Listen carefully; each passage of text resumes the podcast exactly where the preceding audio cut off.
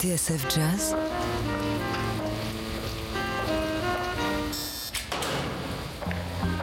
dans les coulisses de la grande histoire du jazz.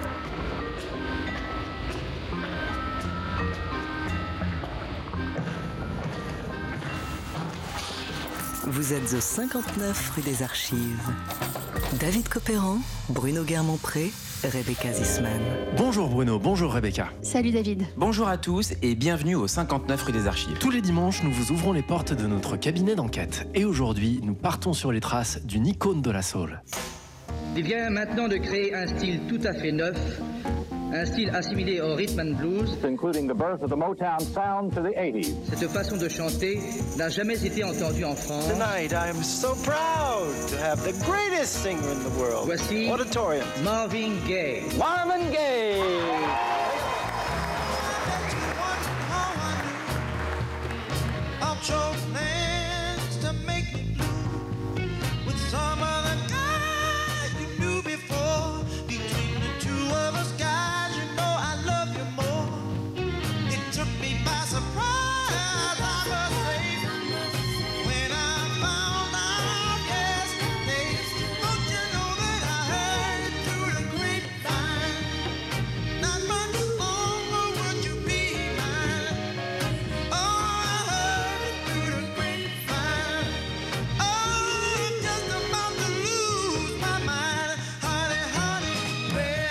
Lorsqu'il débarque en France en 1964, Georges Decaune de la chaîne parisienne le présente comme le plus glorieux, le plus nouveau des chanteurs américains. Et pour cause. Marvin Gaye est en passe de devenir une immense star de la soul. On l'appellera le prince, l'apôtre, l'archange, un crooner romantique qui en 1971 va rebattre les cartes de la chanson américaine avec le légendaire What's Going On. Égérie du label Motown, chanteur à la voix unique, personnage trouble et torturé, Marvin Gaye se rêvait aussi chanteur de jazz, enfilant régulièrement le costume de Nat King Cole ou Frank Sinatra aux grandes dames de Berry Gordy. 35 ans après sa disparition, le 1er avril 1984, et alors que sort la version définitive de You're the Man, l'album perdu de 1972, il était temps pour le cabinet du 59 rue des Archives de s'aventurer en territoire soul et d'y trouver un peu de jazz sous le vernis. Pour nous épauler dans notre enquête, Frédéric Adrian, directeur de la publication du magazine Soulbag, auteur d'une biographie de Marvin Gaye au Castor Astral. Hey, Marvin, nice to see you. Étagère numéro 5, boîte 12, dossier MG 1939, Marvin Gaye, cœur de crooner. Bienvenue au 59 rue des Archives sur TSF Jazz. I'm going home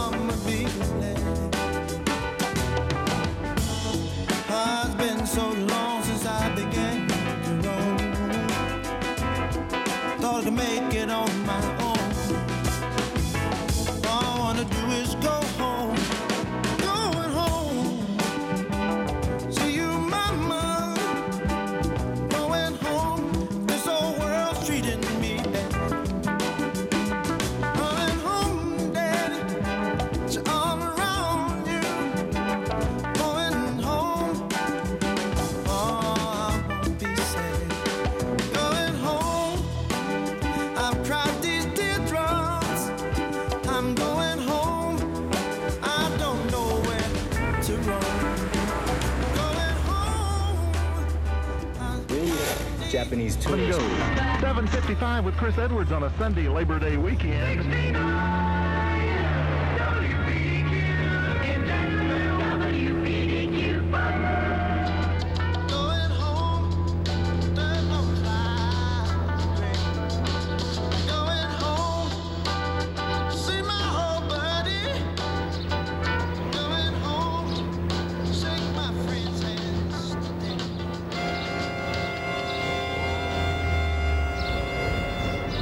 1er avril 1984 devant le 2101 South Gramercy Place. L'adresse est celle d'une petite villa cossue de Los Angeles à quelques minutes de downtown. Tom Bradley, le maire de la ville, habite non loin de là. Et ce dimanche, comme tous les autres, ressemble à la journée idéale. Tranquille et parfaitement ensoleillée. Sauf que les apparences sont trompeuses.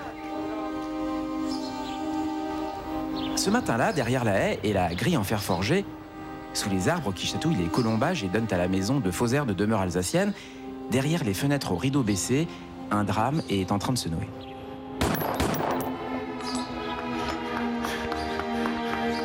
C'est Frankie, le frère et voisin de Marvin, qui a entendu les coups de feu. Avec sa femme, Irène, il franchit la grille et se précipite alors sur le perron.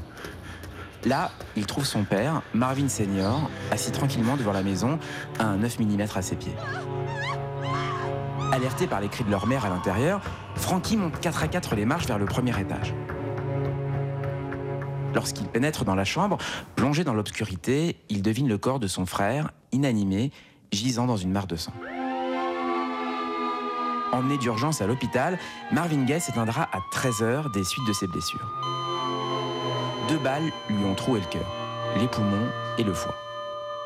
Marvin Senior, lui, est écroué. Ironie du sort, c'est Marvin qui avait offert l'arme du crime à son père, quelques mois plus tôt, comme un mauvais poisson d'avril. Le lendemain, Marvin Gaye devait fêter son 45e anniversaire.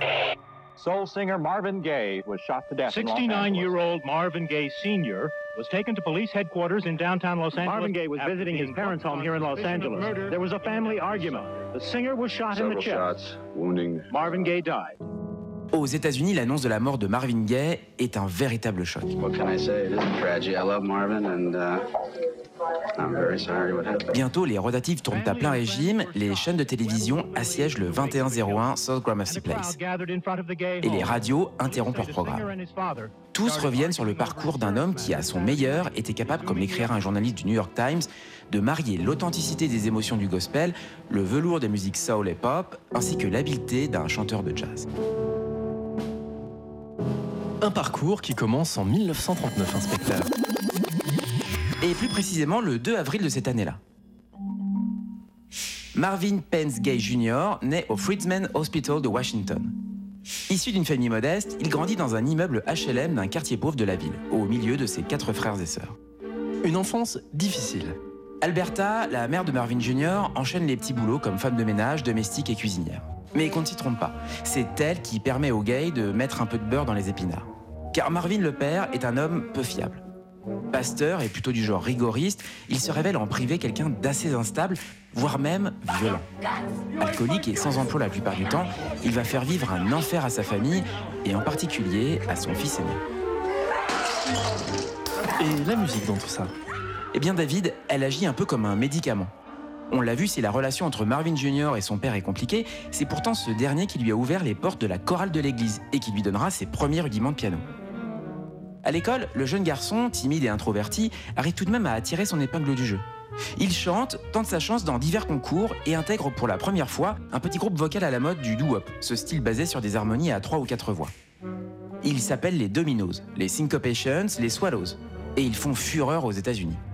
En 1952, ce sont les Orioles qui se font remarquer en proposant leur version d'un fameux blues créé jadis par la chanteuse Ma Rainey, Cissy Ryder. Marvin Gaye rêve de les imiter.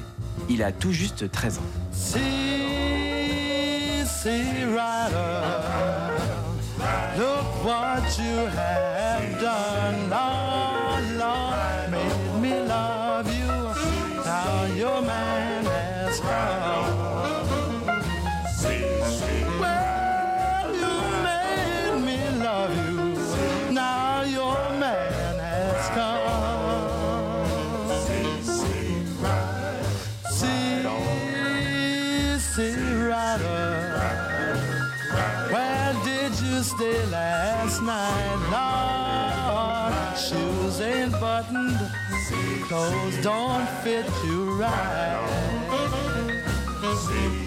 Well, you didn't come home till the sun was shining bright.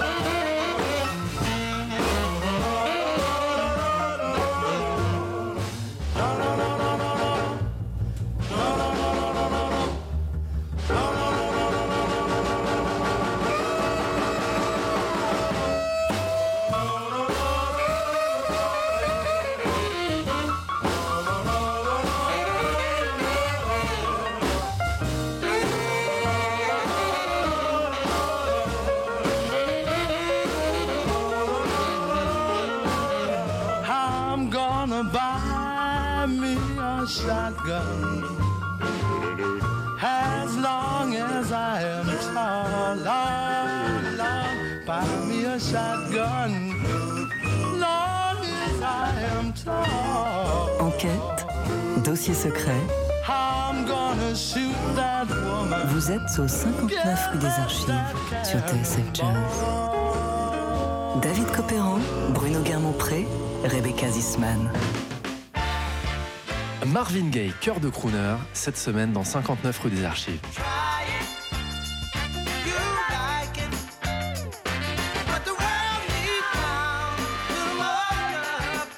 On l'a vu, notre héros a grandi dans les quartiers pauvres de Washington et très vite, la musique lui a servi d'échappatoire. Il faut dire qu'à la maison, l'ambiance est irrespirable. Marvin Senior est un père tyrannique qui n'accepte pas la vocation de son fils et menace à plusieurs reprises de le déshériter.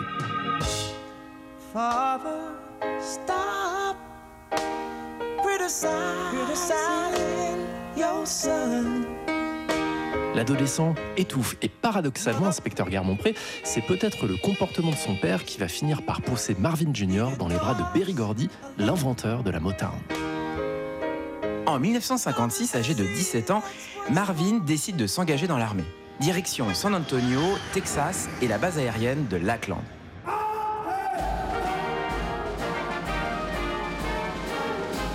Agent Z, Marvin Petzgay est enregistré sous le matricule AF 13 589 1961. Là, il suit une formation de mécanicien et d'électricien. Mais selon Frédéric Adrian, auteur de Marvin Gaye aux éditions du Castor Astral, l'expérience se transforme très vite en désastre. Après huit mois de purgatoire, le soldat Gay est renvoyé. Et dans son rapport disciplinaire, son officier au sein de l'Air Force n'y va pas avec le dos de la cuillère. Écoutez. Le soldat Gay n'est pas coopératif, il manque de tout sens de l'initiative et ne fait rien pour améliorer ses connaissances professionnelles. Au moins, les choses sont claires. Oui, et pour Marvin Pence Gay, cela signifie retour à la case départ. Mais heureusement, notre héros va rebondir, inspecteur Guermont-Pré. Lorsqu'il revient à Washington, Marvin Gaye est accueilli assez froidement par son père, comme vous pouvez vous en douter. Dès lors, il va tout faire pour prendre la tangente, une fois de plus. Grâce à un ami qui a imité la signature de son père, Marvin Jr. signe à 18 ans son premier contrat avec une maison de disques, le label OK. Le jeune chanteur, en effet, vient de monter un petit groupe vocal baptisé les Marquises. Un quartet qui, à force d'écumer les clubs de Washington, a fini par taper dans l'œil du guitariste et chanteur Bo Diddley, qui leur a mis le pied à l'étrier. Nous sommes alors en 1958 et Marvin s'apprête à faire une rencontre déterminante, celle d'un chanteur, auteur, compositeur et producteur qui va lui servir de mentor. Son nom Harvey Fuca. Agent Z, Né dans le Kentucky, Harvey Fuca a de Kitnir. Son père était chanteur dans les Ink Spots, l'un des groupes qui ont annoncé la déferlante du doo-wop. Compagnon de la diva Etta James, Harvey Fuca a créé les Moonglows en 1953. Un quartet qui va toucher le jackpot un an plus tard grâce à son premier 45 tours chez Chess Records.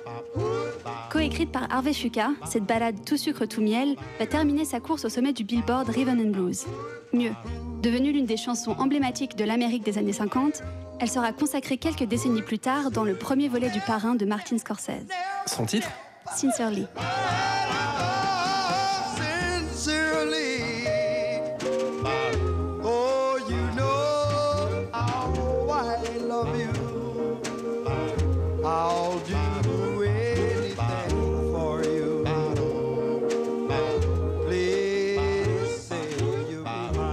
Des Moonglows, Harvey Fuca est donc un homme d'influence. En 1958, il est à la recherche de nouvelles voix pour intégrer le groupe.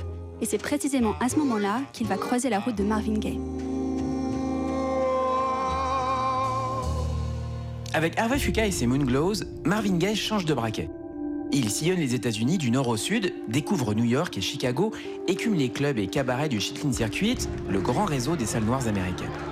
Et même si la vie en tournée est particulièrement éprouvante pour le jeune homme, Marvin Jr. arrive tout de même à tirer son épingle du jeu. Sur certains titres des Moonglows, c'est lui qu'on entend prendre le lead.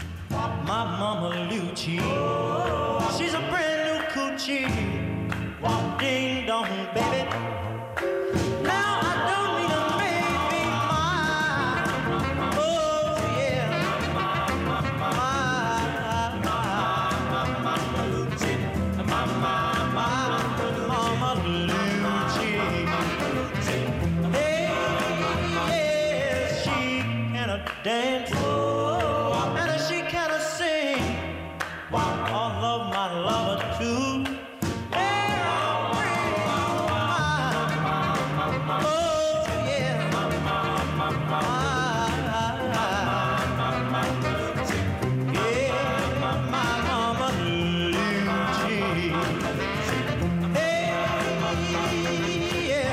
Il n'empêche, inspecteur, l'aventure va bientôt tourner court. L'omniprésence d'Harvey Fuca et le flop de leur dernier single en date va sonner le glas des Moonglows, qui se séparent en 1960. Mais Harvey Fuca et Marvin Gaye restent en bons termes. La preuve, Marvin n'hésite pas à suivre son mentor lorsque celui-ci part s'installer à Détroit. Là-bas, Harvey Fuca travaille pour le compte de Gwen Gordy, patronne du label Anna Records et sœur d'un certain Berry Gordy. Et ça, David, ça va changer la vie de Marvin Gaye, qui va se retrouver bien malgré lui au centre d'une partie de chaise musicale. Expliquez-moi ça, inspecteur. Avec Gwen Gordy, qu'il a fini par épouser, Harvey Fuca a créé deux nouvelles marques de disques, les labels Harvey et Tri-Fi, qui viennent s'ajouter à Anna Records. Harvey Fuca, qui vient de signer Marvin, envisage de faire de lui un crooner, à la mode de Nat King Cole ou de Frank Sinatra. Fuca l'a même présenté à son beau-frère, Berry Gordy, fondateur de Tamla, un autre label dont les affaires sont de plus en plus florissantes. Intrigué par ce jeune premier venu de Washington, Berry Gordy envisage sérieusement de le débaucher. Mais il n'en aura pas l'occasion. Ah oui, et pourquoi? Eh bien tout simplement parce qu'en 1961, Tamla, qui a été rebaptisé Motown, va avaler Anna Records. De fait, sans bouger le petit doigt, Marvin Gaye devient un artiste Motown. Mieux, il fait son entrée dans la famille le jour où il épouse Anna, l'autre sœur de Berry Gordy, de 17 ans son aîné. Le début d'une longue carrière doublée d'une incroyable saga familiale, ou l'inverse.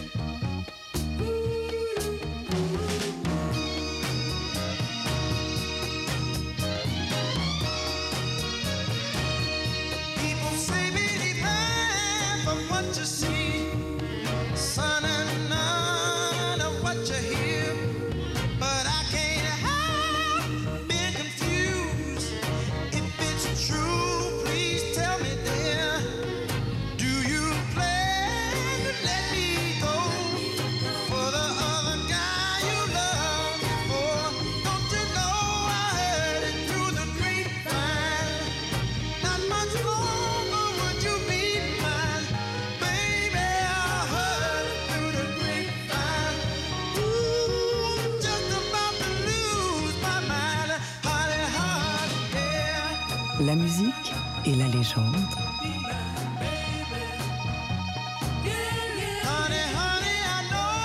Vous êtes au 59 rue des Archives sur TSF Jazz. David Copéran, Bruno Guermont-Pré, Rebecca Zisman. Le bureau des affaires jazz Do I lifestyle? Write sad music. If I'm being divorced, I write divorce albums. If I'm sexy, if I feel hot, you horny or something, I'll write a horny album. À l'occasion de la sortie de You're les faces perdues de Marvin Gaye, gros plan sur Marvin Gaye le crooner cette semaine dans 59 rue des Archives.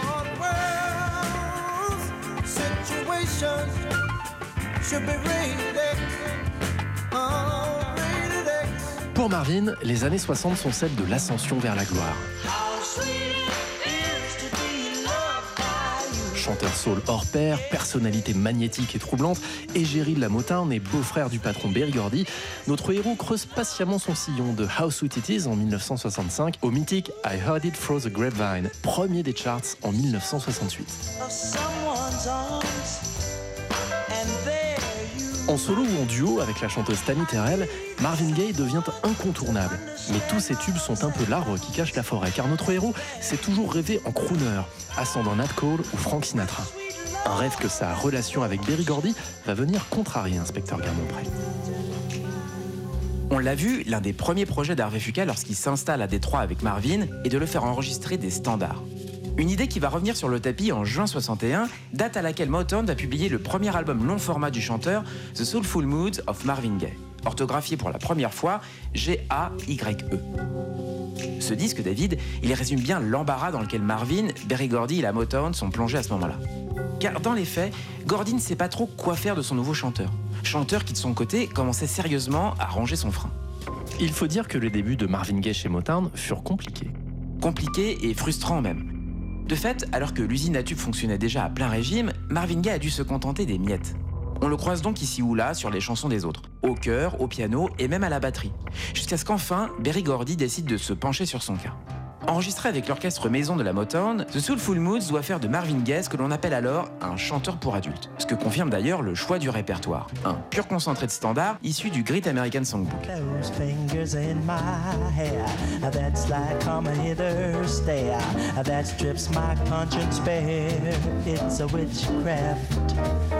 And I've got no defense for it. Is too intense for it. What good would common sense for it do? Cause it's witchcraft, that crazy witchcraft. À travers des chansons comme Witchcraft ou Easy Living, ce sont bien les ombres tutélaires de Frank Sinatra et Billie Holiday qui planent au-dessus des épaules de Marvin. Et ça, à Jean Z, ce n'est pas le fruit du hasard. Entre Marvin Gaye et le jazz, il y a un sentiment qui relève de l'intime, voire même du fantasme. Une sorte de jardin secret dont le chanteur va entr'ouvrir la porte lors d'un entretien à David Ritz, son biographe, à la fin des années 70. Mon rêve, confiera alors Marvin, était de devenir Frank Sinatra. J'adorais son phrasé, en particulier lorsqu'il était encore jeune et pur. Ensuite, il est devenu ce fabuleux chanteur de jazz dont j'enviais le train de vie. Hollywood, les studios de cinéma. Aux États-Unis, toutes les femmes rêvaient de coucher avec Frank Sinatra. C'était le roi, le champion poids lourd, l'homme idéal. C'est à lui que je voulais ressembler. Cause it's witchcraft, that crazy witchcraft. And although I know it's strictly taboo. Mais à Jean Z, si Frank Sinatra semble être le maître étalon, un modèle qui semble inatteignable pour Marvin Gaye, en revanche, c'est une autre voix qui va le toucher, au plus profond de sa chair. Et cette voix, David, c'est celle de Billie Holiday. You've changed. That sparkle in your eyes is gone. Sa douleur m'a saisi, racontera le chanteur. Billie s'est sacrifiée sur l'autel de l'amour. Elle était plus viscérale que le sexe. La souffrance qu'elle ressentait était celle de l'humanité tout entière. Je me souviens avoir écouté Billie sur Lady in Satin et les larmes coulaient sur mon visage. Je mémorisais chacune de ses phrases. Elle chantait comme si elle était un instrument de musique et ça m'intriguait.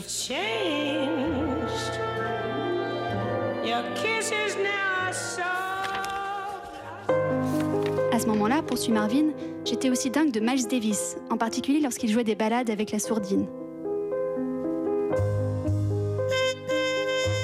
Sa version It Never Entered My Mind m'avait tué.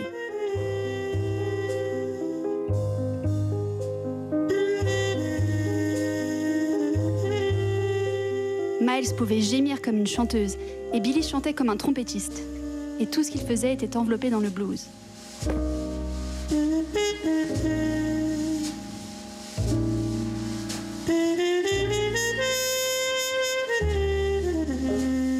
À l'entendre, on devine que chez Marvin Gaye, le jazz agit comme un révélateur, comme s'il était le miroir de ses propres fêlures. En effet, la souffrance, l'amour, le sexe ou encore la solitude sont autant de préoccupations majeures pour le chanteur qui s'est toujours senti différent. Ce que confirme le portrait dressé par l'une de ses camarades de lycée dans Divided Souls, The Life of Marvin Gaye. Elle dépeint Marvin comme quelqu'un d'extrêmement sensible et solitaire, mais élégant et bien élevé. Un jeune homme qui a de l'oreille et joue déjà très bien du piano, même s'il est trop timide pour chanter. Timide, Marvin Gaye est encore un peu lorsqu'il enregistre ce premier album de standard, The Soulful Mood, en 1961.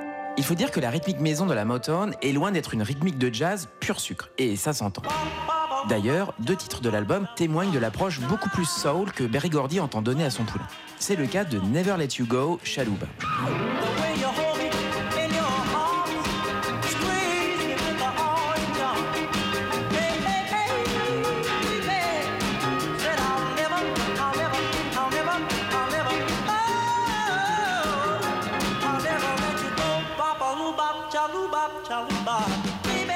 The Soulful Moods ne restera pas dans les annales, on peut même dire que c'est un beat commercial, en revanche, Marvin Gaye impose déjà sa voix.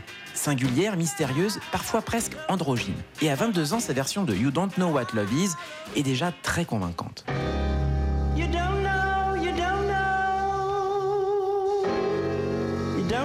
Au 59 rue des Archives, Marvin Gaye, cœur de crooner.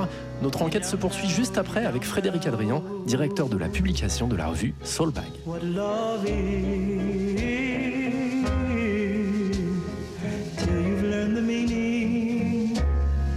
of the blues till you've lost the love you had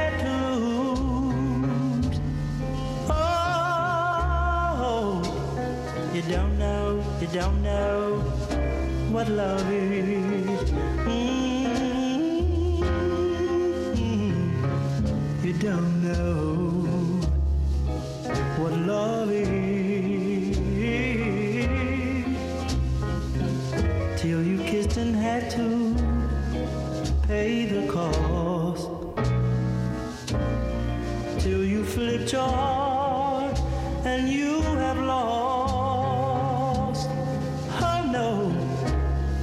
don't know, you don't know what love is. Now, do you know how a lost heart feels? The thought of reminiscing and lips that taste of tears.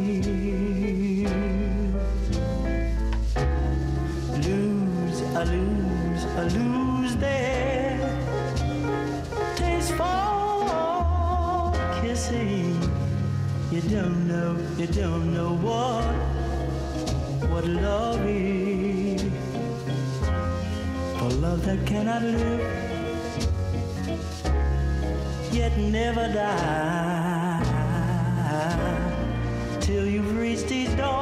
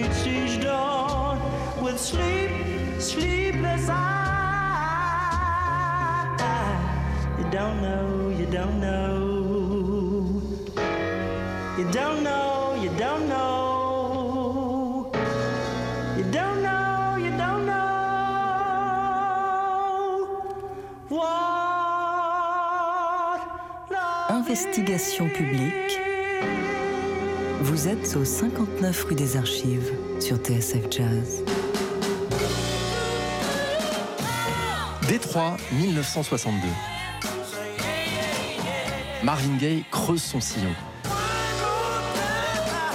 Bien installé dans l'écurie Motown, bientôt marié à la sœur du patron, Anna Gordy, le chanteur mène une sorte de double vie. D'un côté, des 45 tours comme Stubborn Kind of Fellow, écrits par les meilleures gâchettes de la Motown, l'imposent comme une valeur montante dans les charts et auprès d'un public jeune. De l'autre, Marvin Gaye continue de courir après son rêve de toujours, celui de devenir le nouveau Frank Sinatra ou le nouveau Nat King Cole. Malheureusement, sans succès. Marvin Gaye serait-il un crooner maudit? C'est ce que nous avons demandé à Frédéric Adrian, directeur de la publication de la revue Soulbag et auteur au Castor Astral de la biographie de Marvin Gaye.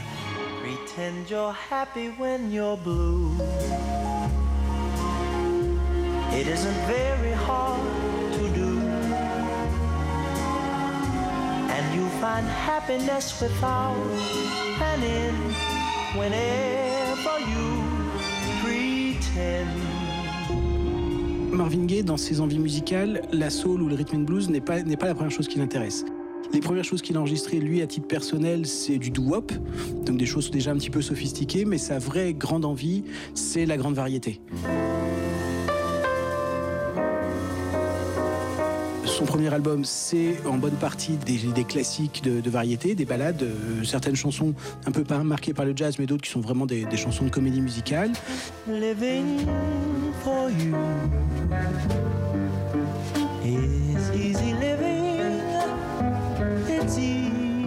Il a ensuite fait un disque absolument affreux pour le coup, qui est probablement le, pire truc qu'il a enregistré, qui est un disque qui s'appelle Hello Broadway. C'est uniquement des, chan- des chansons de, comédie musicale de Broadway avec euh, l'arrangement euh, qui tape derrière, etc. Et ensuite, il a fait euh, un hommage à, Nat King Cole, alors qu'il avait déjà commencé à avoir des tubes soul. Sa grande envie, c'était ça, c'était de s'imposer comme chanteur, un peu crooner, un peu mis en scène. Le beau costard et, l'orchestre derrière. Et donc il y a eu ce- le, le dernier projet qu'il a publié dans ce domaine-là, c'est le projet Nat King Cole. There was a boy,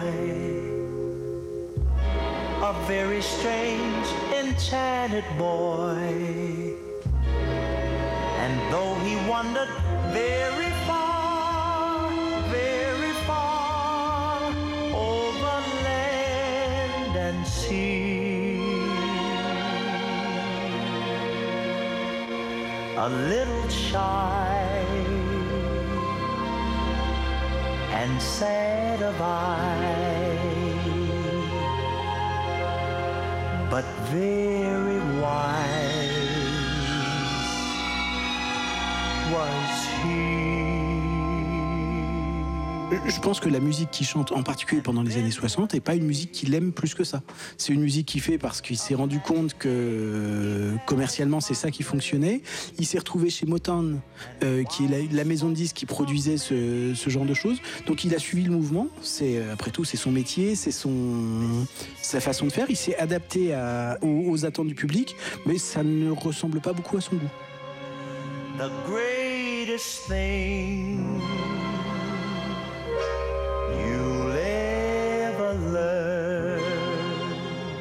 Quand on voit ces, images de, de passage télé dans les années 60, il n'est pas comme les Four Tops et Temptations à faire des, chorégraphies euh, très très sophistiquées. Lui, ce qu'il a envie d'être, c'est le type en costard qui claque des doigts en, en chantonnant tranquillement.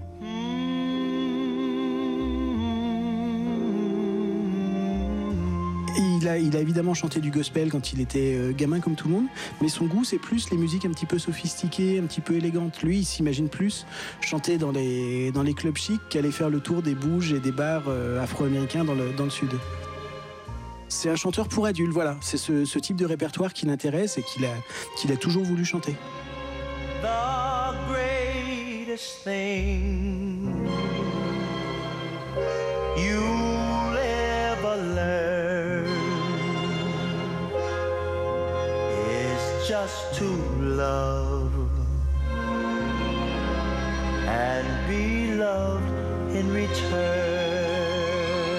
Novembre 1965, quand Marvin Gaye enfile le costume de Nat King Cole neuf mois après la mort de son idole. Enregistré entre Détroit et Los Angeles, A Tribute to the Great Nat King Cole est un nouveau flop commercial. Et c'est surtout le dernier disque de jazz ou de grande variété américaine que Marvin Gaye sortira de son vivant, inspecteur Guermont-Pré. I've just found joy. I'm as happy as a baby boy. Je ne suis pas Nat King Cole et je ne me suis jamais pris pour lui, commente alors le chanteur dans la presse. Je ne pense pas être suffisamment bon pour le rôle et je ne connais personne qui le soit. Malgré tous ses efforts, et comme le révèle Frédéric Adrian, A Tribute to the Great Nat King Cole est trop aseptisé pour arriver à la cheville de son idole. À 26 ans, Marvin n'a pas assez vécu. Il ira jusqu'à utiliser le terme souffrir pour incarner comme il se doit les airs de Nat King Cole. They try to tell us we're too young. Il expliquera plus tard à son biographe David Ritz que son objectif d'alors était seulement d'interpréter ses chansons correctement, comprendre sans rien qui dépasse. Une tentative d'amadouer le public blanc C'est l'objectif revendiqué, oui, mais il ne sera clairement pas atteint. Un an plus tôt déjà, Marvin Gaye a publié deux longs formats en ce sens, qui se sont tous les deux ratatinés dans les charts. Le premier, When I'm Alone, avec ses arrangements signés Jérôme Richardson, Melba Liston et Ernie Wilkins, affichait pourtant de belles prétentions. Comme pour l'hommage à Cole, Marvin a posé sa voix une fois les bandes orchestrales mises en boîte, entre New York et Chicago. Avec You've Changed and I Be Around, il a même réussi à imposer deux chansons issues de Lady in Satin de Billie Holiday.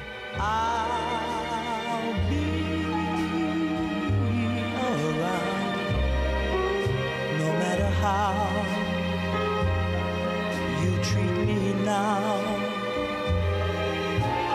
I'll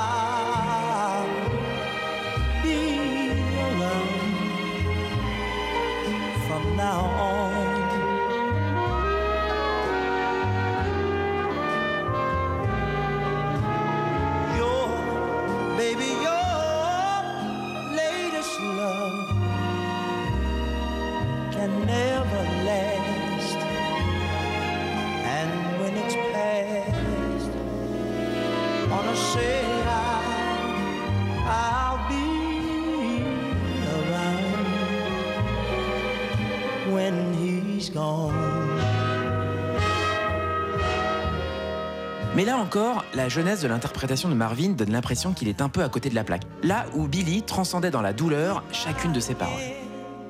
Et effectivement, difficile de ressentir le regret, l'abandon ou la nostalgie de l'être aimé lorsque Marvin chante dans I'll Be Around Drop me a line, let me know you're fine. Écris-moi un mot pour que je sache que tout va bien.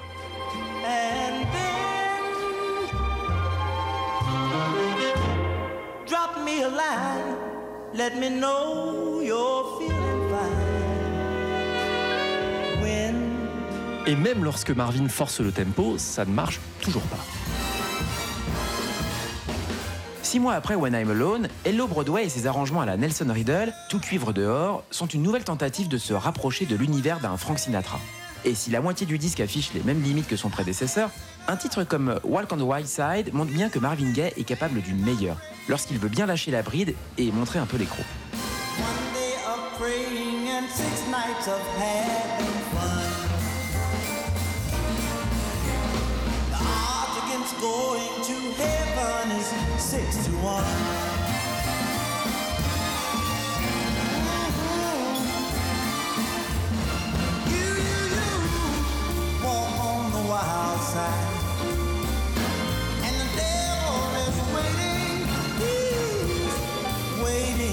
take your hand.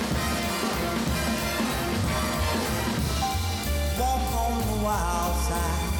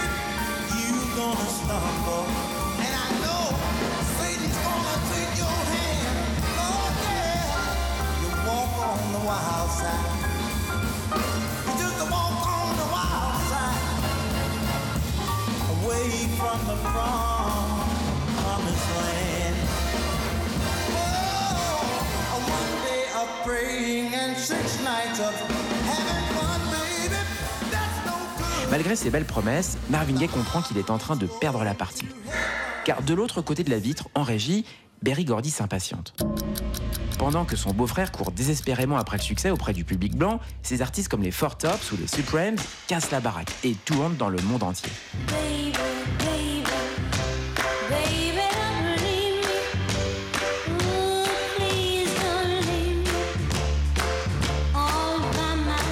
Et c'est en 1966 que Marvin, le jazz crooner, va connaître un dernier camouflet. Cette année-là, le chanteur connaît un immense succès dans les charts Rhythm and Blues avec son single Ain't That Peculiar. Mais dans le même temps, il entend bien tenter une nouvelle fois sa chance auprès d'un public blanc, riche et très sélect. Celui du Copacabana de New York, situé sur la 60e à deux pas de Central Park. Après tout, Sam Cooke et Sammy Davis Jr. y ont triomphé deux ans plus tôt et Berry Gordy y a fait jouer les Supremes avec un certain succès. Mais pour Marvin Gaye, tout ne va pas se passer comme prévu. Accompagné par un big band et quatre danseuses, Marvin a répété pendant des jours pour mettre son show au point, comme le raconte Frédéric Adrien dans sa biographie de Marvin Gaye. Il faut dire que le public du Copa est un public haut de gamme. Alors pour être à la hauteur, le chanteur s'est mis aux claquettes et a soigné son allure, canne et chapeau haute forme de rigueur. Sur scène, il chantera un medley de ses plus grands succès soul, ainsi qu'une sélection de standards chippés à Sinatra, King Cole et les autres. Mais alors qu'il s'apprête à entrer en scène, Marvin est tétanisé par le trac. Un soir, son fils, qu'il vient d'adopter avec Anna Gordy, lui vole la vedette, alors que sa femme l'a confié à un couple d'amis assis à la meilleure table. Un chroniqueur de Variety note alors. En entrant sur scène, Marvin a tout de suite compris que c'était une erreur.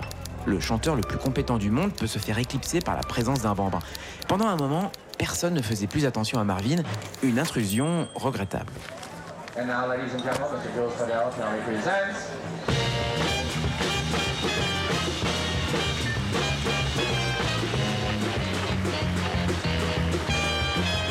Malgré des chroniques plutôt positives, Marvin Gaye confiera au journaliste David Reed que l'engagement au COPA s'est mal passé. Parmi ses principaux griefs, ce fichu track dont il n'arrive pas à se défaire, mais aussi les discussions et le cliquetis découvert qui recouvre son show dans un bourdonnement continu.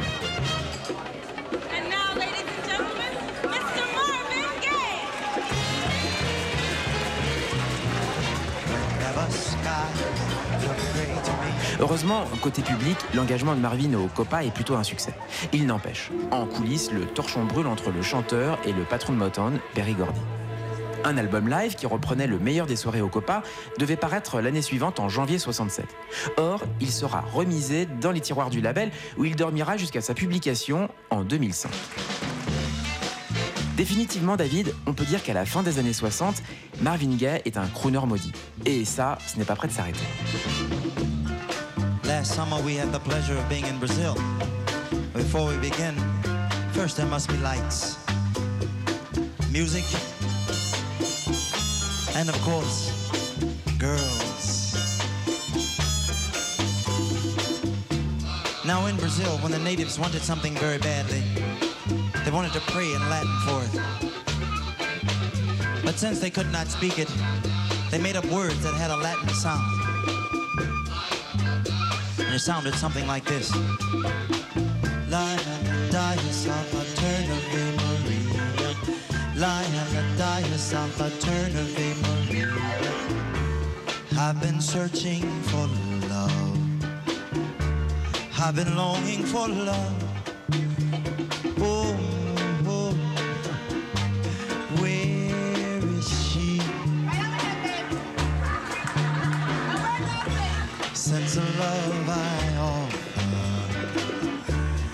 hasn't found another, then I know what I'd better do. Oh, yes, I'll wait for you. Or I may just spend my whole life all alone. Ah! On the dais of eternity,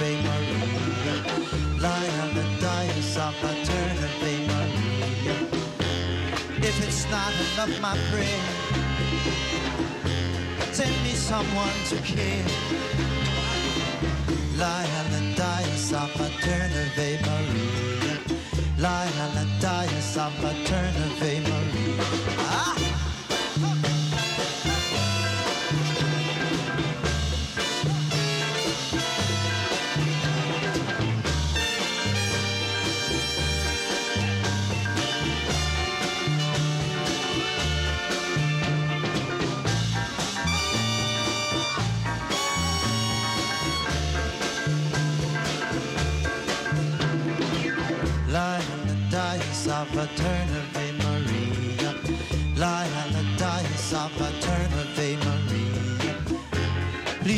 friend, hear my prayer. Oh, send me someone to care. Ah, eh. lie on the dice of a turn of a Maria. Lie on the dice of a Maria. Ah!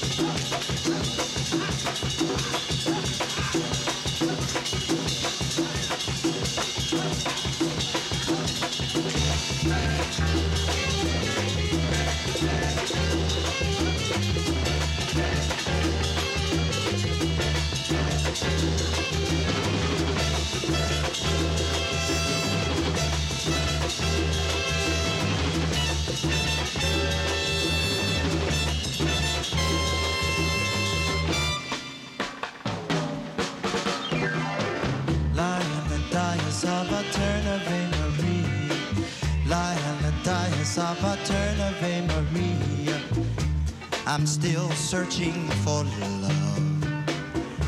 I'm still longing for love.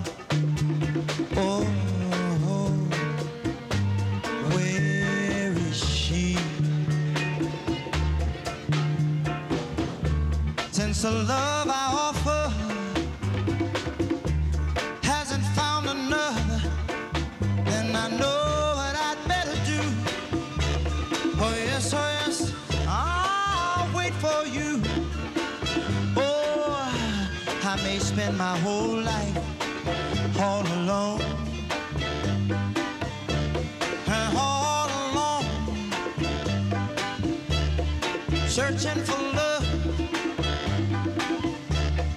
longing for love. I need love. Ah, I'm searching, searching, searching.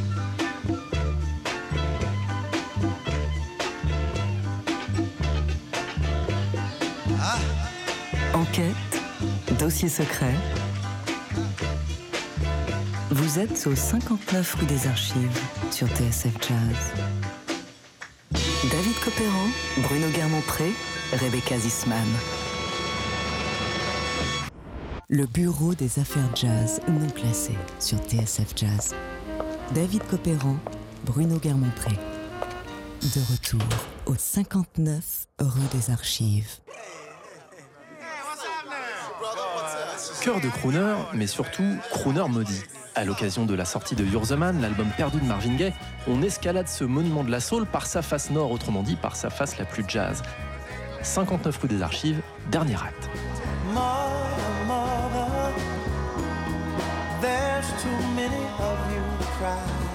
On l'a dit, les années 60 furent celles de l'ascension de Marvin Gaye. Ascension qui culminera en 1971 avec la sortie de son chef-d'œuvre définitif, What's Going On. Mais s'il est écrit que Marvin Gaye deviendrait l'apôtre de la soul, on sait aussi que lui aurait rêvé de devenir un roi du jazz à la manière de son idole Nat King Cole. Ultime témoignage avec l'album Vulnerable, un disque que Marvin Gaye n'aura jamais eu le temps de terminer, inspecteur Garnier. Après l'échec commercial de son hommage à Nat Cole, mais le demi-succès de son engagement au Copa, Marvin Gaye décide qu'il est temps de remettre le couvert. D'autant que fin 1966, la chance se décide enfin à tourner. Et ce, grâce à une chanson enregistrée avec une jeune femme de 21 ans. Son nom? Tammy Terrell.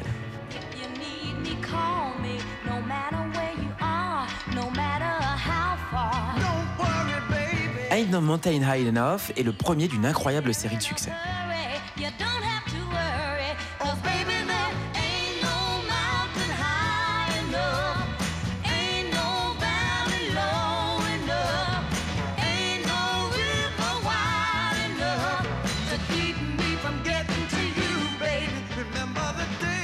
Jour au lendemain, le duo Marvin et Tammy se retrouve sur toutes les lèvres, dans les principaux shows télé et sur les couvertures en papier glacé, qui ne tardent évidemment pas à leur prêter une liaison. Grâce à Tammy Terrell, Marvin Gaye fait une entrée fracassante au sommet des charts blancs. Ça y est, il a enfin conquis le grand public.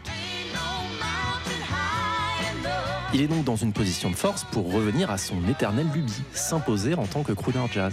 Et pour ce faire, Marvin Gaye a un plan.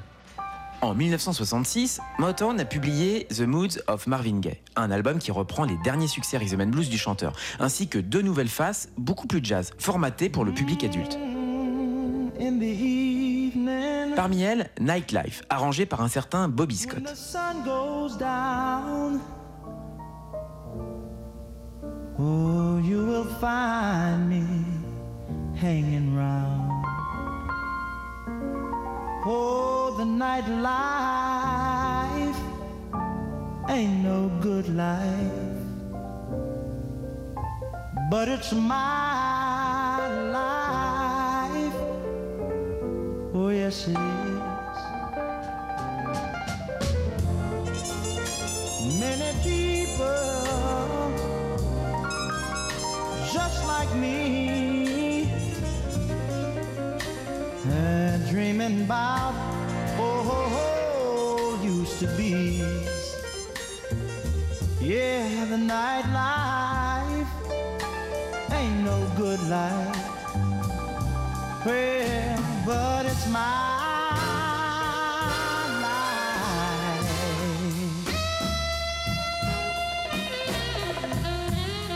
Listen to the blues, they are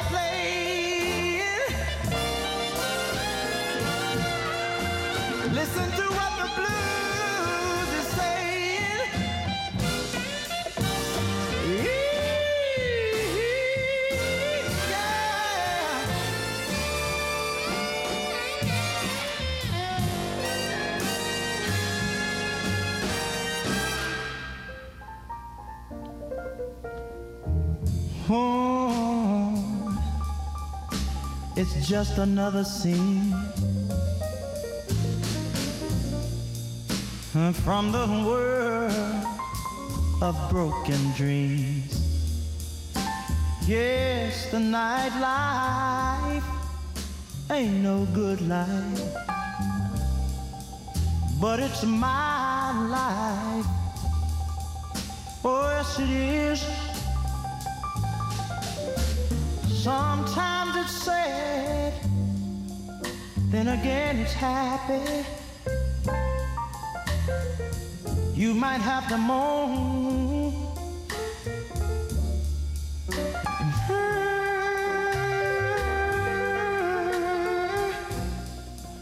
Oh. Sometimes. Artistiquement, Nightlife est une réussite. Marvin semble galvanisé par la bande orchestrale, ce qui lui donne l'idée de rappeler l'arrangeur Bobby Scott, cette fois pour un album qui serait consacré aux ballades. Un album dont Marvin ne viendra jamais à bout et qui sortira de manière posthume sous le titre Vulnerable en 1997. L'histoire incroyable d'un album fantôme que nous raconte notre indique Frédéric Adrian de Solbag.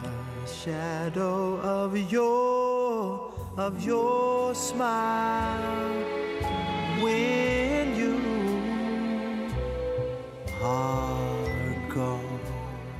il a envie de refaire, de retenter le coup. Il a la chance, c'est le beau-frère du patron. Pour faire financer un petit peu son caprice de star, il n'a pas de difficulté. Donc il fait commander par Motown des arrangements très élaborés, très personnels d'une série de standards. Un arrangeur très très coté qui s'appelle Bobby Scott, qui est quelqu'un qui a travaillé avec Bobby Darin, avec tous les crooners de l'époque. C'est un pianiste, c'est un chef d'orchestre, c'est un compositeur. Il est très très reconnu. C'est quelqu'un qui est un, vrai professionnel du sujet, à qui il commande des arrangements propres pour sa voix, pour son registre, sur ce répertoire-là. Aux environs de 1967, il commence à enregistrer. Il travaille ces choses-là avec, euh, avec Scott, sauf qu'à l'écoute, c'est pas terrible. À nouveau, il a le même problème qu'avec les, les, phases consacrées à Nat King Cole. Il se rend compte à l'écoute que ça pourrait être à nouveau un, un disque du même ordre qui serait vendu aux fans et qui ferait un peu de, variété. Mais il se rend bien compte que c'est pas au niveau de ce qu'il attendait. Donc quelque part, il y renonce. Il, met de côté ces faces-là en se disant qu'il a besoin encore de travailler son chant, qu'il a encore besoin de s'améliorer avant de les retravailler. Funny how loving you. Commence un processus en fait où il va le retravailler à plusieurs reprises tout au, tout au courant des années 60 et 70. doesn't start a flame, not much. So much my heart wants to cry. Oh, oh, oh, yeah, baby. It's Les étapes, c'est de temps en temps, il reprend les bandes qui ont été enregistrées avec un orchestre et il va reposer sa voix puisque à partir des années 70, Marvin Gaye il, dé- il découvre quelque chose de très important, c'est le re-recording. Cette capacité à utiliser plusieurs fois sa voix, c'est-à-dire à se superposer, à, utiliser ces différents registres sur le, sur le même morceau.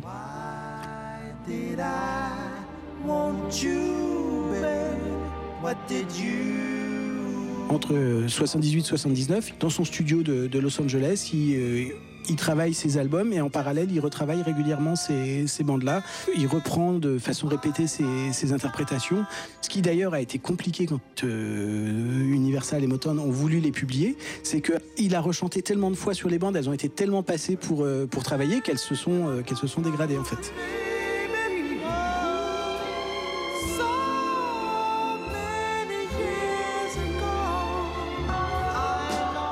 Pendant 10 ans, de 1967 à 1977, Marvin Gaye a donc retravaillé de fond en comble les parties chants de son album de ballade.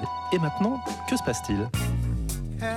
Il se passe que Marvin Gaye va pas bien du tout à la fin des années 70, que il publie un album qui s'appelle In Our Lifetime, qui sort dans des conditions extrêmement rocambolesques, puisque en fait il le travaillait en studio, en particulier à Londres depuis, des mois et des mois. Motown s'impatientait et un des ingénieurs du son a piqué les bandes et les a transmis à Motown pour qu'il le publie. Donc l'album est publié contre son gré parce que Motown a l'impression qu'il est plus capable de finaliser son propre travail.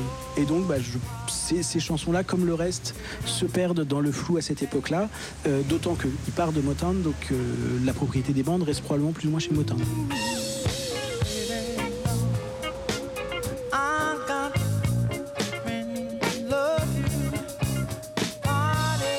La fin des années 70, début des années 80, il ne va pas bien du tout. Il y a une période où il vit quasiment comme une sorte de SDF à Hawaï. Il s'installe à Londres dans des conditions très très acrobatiques. Il n'a plus d'argent parce qu'il a eu des problèmes euh, avec les impôts.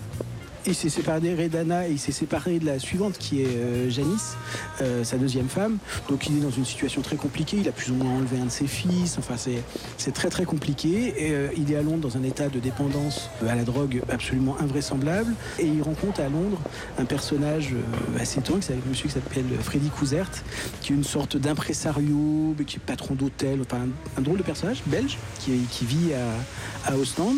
Et il dit bah, t'as qu'à venir. I invited Marvin Gaye to come, and he came over in February to stay. So.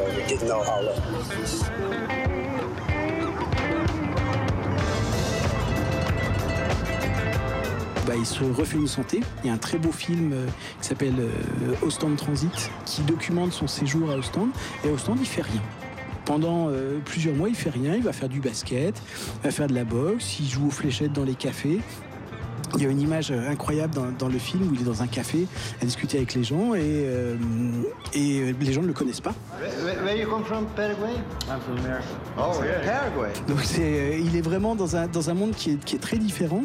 Et puis en cours de route, sa santé s'améliore, il, reprend des, formes et il recommence à s'intéresser à la musique. Et dans sa petite euh, chambre de, pension de famille, enfin vraiment un truc euh, pas du tout glamour, il commence à retravailler des morceaux, à, inventer des choses avec des musiciens belges, avec euh, des copains à lui qui viennent et au fur et à mesure s'invente ce qui fera son dernier album.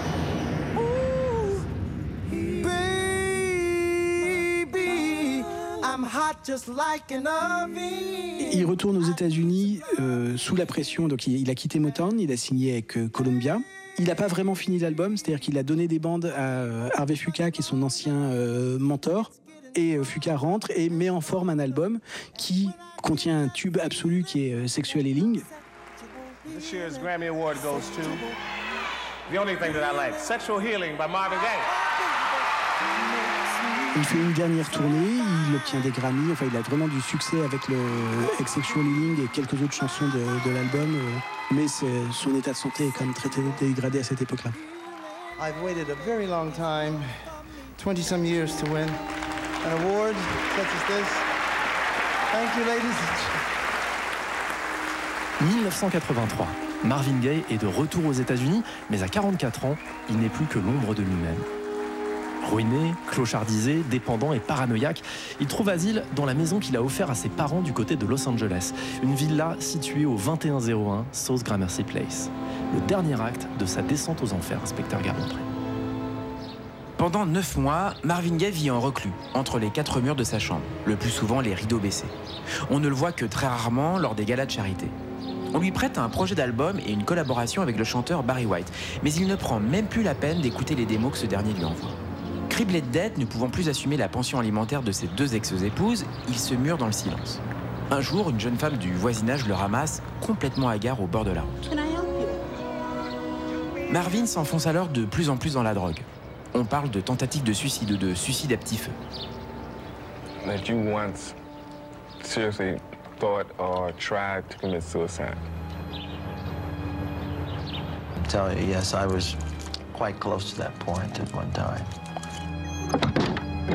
Mais surtout, David, il y a ce père que Marvin doit désormais affronter tous les jours.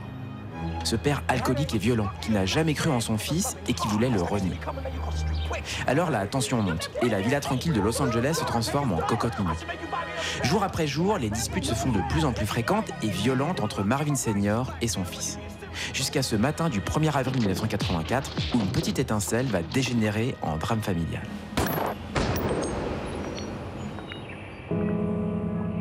Marvin Gaye allait avoir 45 ans. Soul singer Marvin Gaye was shot to death in Los 69-year-old Marvin Angeles. Gaye Sr. was taken to police Ce jour-là, toutes les radios américaines interrompent leur programme. Les rotatives tournent à plein régime et les envoyés spéciaux s'amassent par dizaines devant la maison de Gramercy Park. Marvin Gaye died. Tous racontent l'incroyable destin de ce prince de la soul abattu froidement par son propre père. Mais alors que l'Amérique pleure l'interprète de What's Going On et qu'un officier de police passe les menottes au pasteur Marvin Pence Gaye Sr., certains racontent avoir entendu une dernière fois la voix de Marvin chanter un air de Billie Holiday. Baby, you.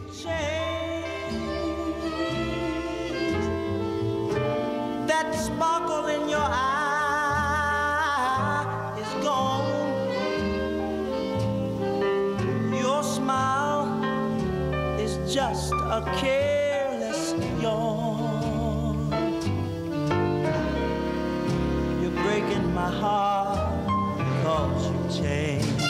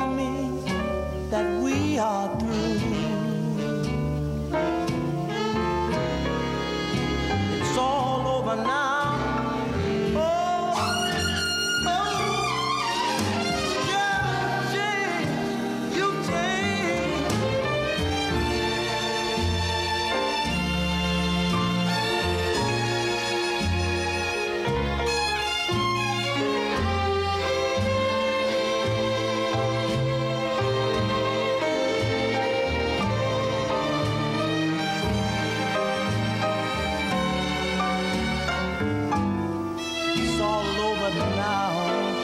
It's all over now.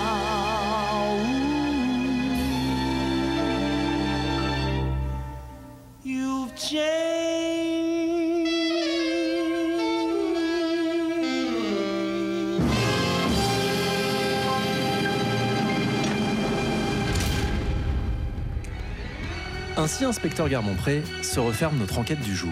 Mais avant de prendre congé de vous, agent Zisman, quelques idées pour tous ceux qui voudraient prolonger l'émission. Rebonjour Rebecca. Rebonjour David. Inspecteur Côté livre d'abord. À lire en anglais, Divided Soul, The Life of Marvin Gaye est une sorte d'autobiographie à quatre mains composée par le journaliste David Ritz à partir d'une série d'interviews au long cours. Un témoignage de première main, indispensable. Côté français, ne passez surtout pas à côté de Marvin Gaye au Castor Astral. Concis, riche et précis, c'est la porte d'entrée idéale à l'univers du chanteur, une Bible signée Frédéric Adrian, notre invité du jour. Côté disque maintenant. Les albums jazz des années 60 que nous avons évoqués pendant l'émission, Hello Broadway, The Soulful Moods, When I'm Alone ou encore A Tribute to the Great Nat King Cole ont été réédités et compilés par Universal. Ils sont toujours disponibles, notamment en digital. À redécouvrir également Vulnerable, l'album inachevé paru en 1997, et You're the Man, les sessions oubliées de 1972 qui vient de sortir en vinyle et en digital. Pour les fans et les newcomers, un très très bon cru qui aura servi de prétexte à cette émission. Et un bon prétexte. Merci à Jean Zisman, merci inspecteur. 59 rue des Archives, Marvin Gaye, cœur de crooner, une émission réalisée par Eric Holstein avec le précieux concours de Hugo Denol. Immense merci et reconnaissance éternelle à Frédéric Adrian, dont l'amour de Marvin Gaye aura illuminé notre enquête. Retrouvez-nous en podcast sur le www.tsfjazz.com et sur l'iTunes Store d'Apple.